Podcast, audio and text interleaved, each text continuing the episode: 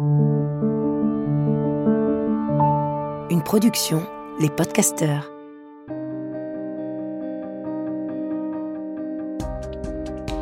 Bienvenue dans le podcast Cool Parents Make Happy Kids, le podcast pour kiffer sa parentalité.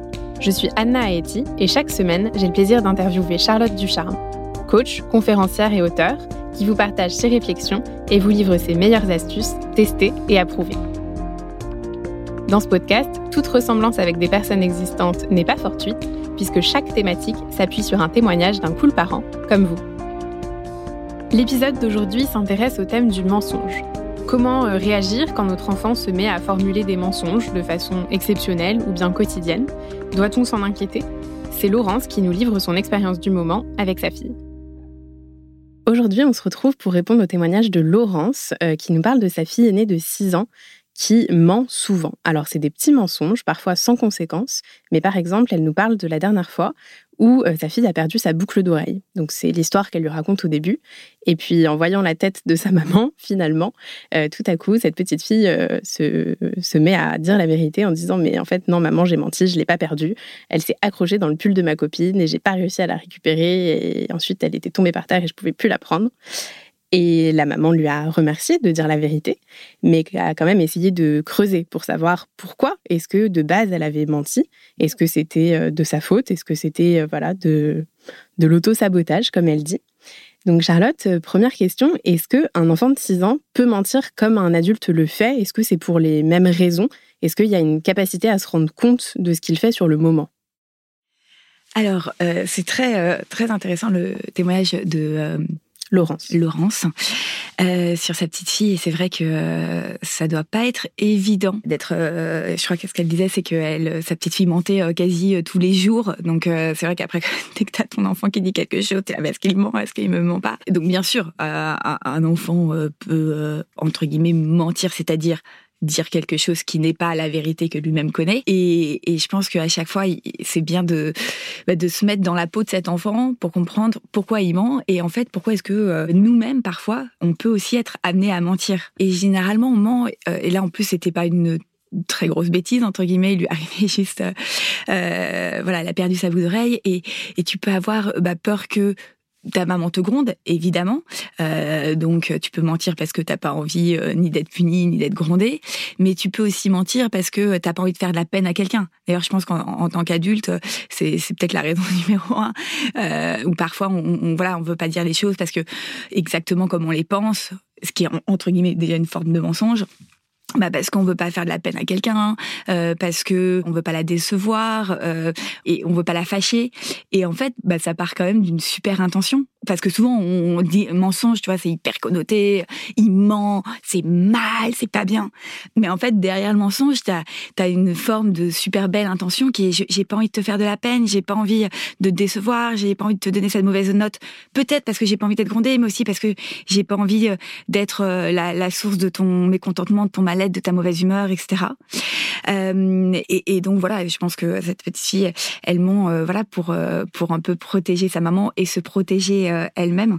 Un autre sujet dont, Laurence parle justement par rapport à cet exemple, elle nous dit que ce dont elle a peur, c'est aussi que du coup sa petite fille se met toujours en position de victime et qu'elle n'assume jamais entre guillemets ce qui se ce qui se passe et elle a peur que par la suite elle reste dans cette position de, de victime et qu'elle n'arrive pas à assumer euh, les, conséquences aussi de ses actions. Est-ce qu'il y a des petites choses qu'on peut mettre en place justement pour apprendre euh, aux enfants à cet âge-là à assumer la conséquence euh, d'un acte? Alors je ne sais pas si elle se pose vraiment en tant que victime, elle se sent pas victimisée, c'est plutôt qu'elle n'assume pas entre guillemets, elle assume pas parce que bah parce qu'elle a peur, voilà, de, du ressenti de de sa maman. Et, et peut-être que, tu vois, par rapport à cette situation, plus l'enfant va être en confiance, plus tu es en confiance avec quelqu'un, moins tu lui mens. Plus tu sens aussi que tu vas pas être jugé, parce que parfois aussi tu mens parce que tu as peur d'être jugé. Euh, plus tu vas dire la vérité, plus tu vas avoir une relation de confiance avec un ami.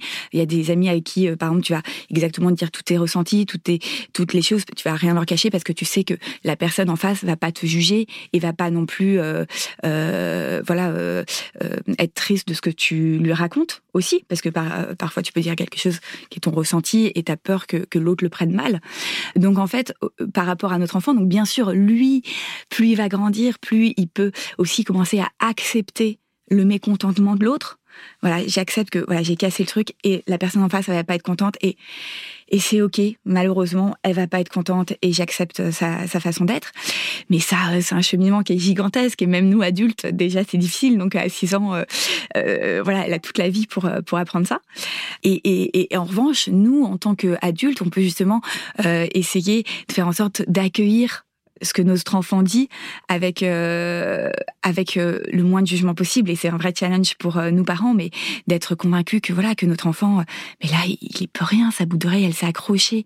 Et, et, se dire qu'il ose même pas nous dire que sa boucle d'oreille s'est accrochée. D'ailleurs la maman disait pour une si si petite bêtise mais elle qualifie ça de bêtise. Et finalement c'est est-ce que c'est vraiment une bêtise d'avoir accroché sa boucle d'oreille dans, dans un pull?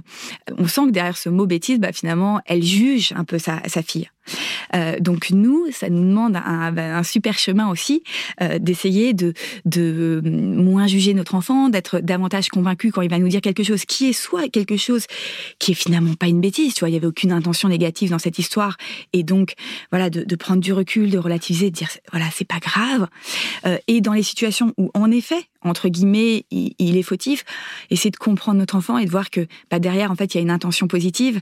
Et plus on va être dans ce truc de j'accueille et, c'est ok que parfois on, on se comporte pas comme on a envie de se comporter et c'est ok. Et, je vais essayer de chercher à te comprendre plus que chercher à juger, plus l'enfant va se confier et plus l'enfant va se confier, plus on va pouvoir avoir des discussions avec lui et l'aider à, grandir. Et donc, bah, c'est tout un cheminement pour nous euh, d'arriver à, accueillir notre enfant tel qu'il est sans le juger, et être plus dans la compréhension. Mais en tout cas, c'est un beau chemin.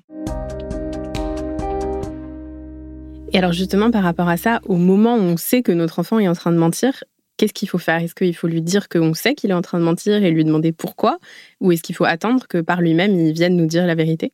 Alors, je pense qu'il euh, y a toujours mille façons euh, de réagir. Personnellement, je, serais plus tentée de lui faire confiance et moi, je, fais confiance peut-être à tort à, à, ce qu'ils me disent. Euh, soit on sait en fait au fond de nous qu'il ment, mais accepter que là, sur le moment, bah, il n'est pas capable de nous donner, euh, de nous dire la vérité probablement parce qu'il a peur. Et peut-être que au lieu de le forcer et donc de montrer du doigt que regarde, regarde, tu vois, c'est encore un jugement. Regarde là, t'as vu, t'as encore fauté. Tu, tu me dis toujours pas euh, la vérité. Donc euh, on se sent un peu accusé, on a encore moins, envie de se confier. C'est de se dire très bien, je, comprends ce que tu me dis. Bon, c'est vrai que ça, ça, me paraît peut-être étonnant, mais sache qu'en tout cas, que si jamais dans cette situation, en fait, t'avais commencé à taper l'autre ou je sais pas, sache que je ferai mon possible pour ne pas te juger et pour essayer de te comprendre.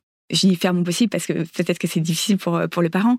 Et donc de mettre à l'aise l'enfant en disant, écoute, j'essayerai de faire de mon mieux pour t'écouter et voilà et chercher ton l'intention que tu avais euh, derrière ça euh, plutôt que que te juger bah ça permet aussi de mettre un, un environnement euh, plus propice à l'accueil de, de, la vérité et où l'enfant se sent davantage. Et puis en plus face à un parent qui entre guillemets voilà te te montre pas du doigt ton mensonge c'est ça peut être après un peu troublant tu peux te sentir mal et, et vouloir lui confier surtout si t'as mis à l'aise eh bien, écoute, merci beaucoup Charlotte pour euh, tous ces bons conseils. J'espère que Laurence, ça t'aura aidé et que tu pourras piocher euh, dans tous ces conseils euh, la prochaine fois que ta fille fera ses, mensonges quotidiens.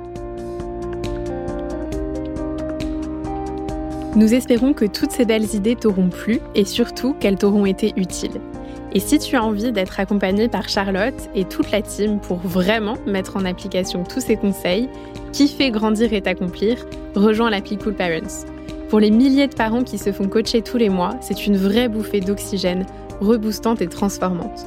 Dans quelques semaines, tu verras déjà les bénéfices dans l'atmosphère de ta maison. Alors rendez-vous sur le site Cool Parents Make Happy Kids.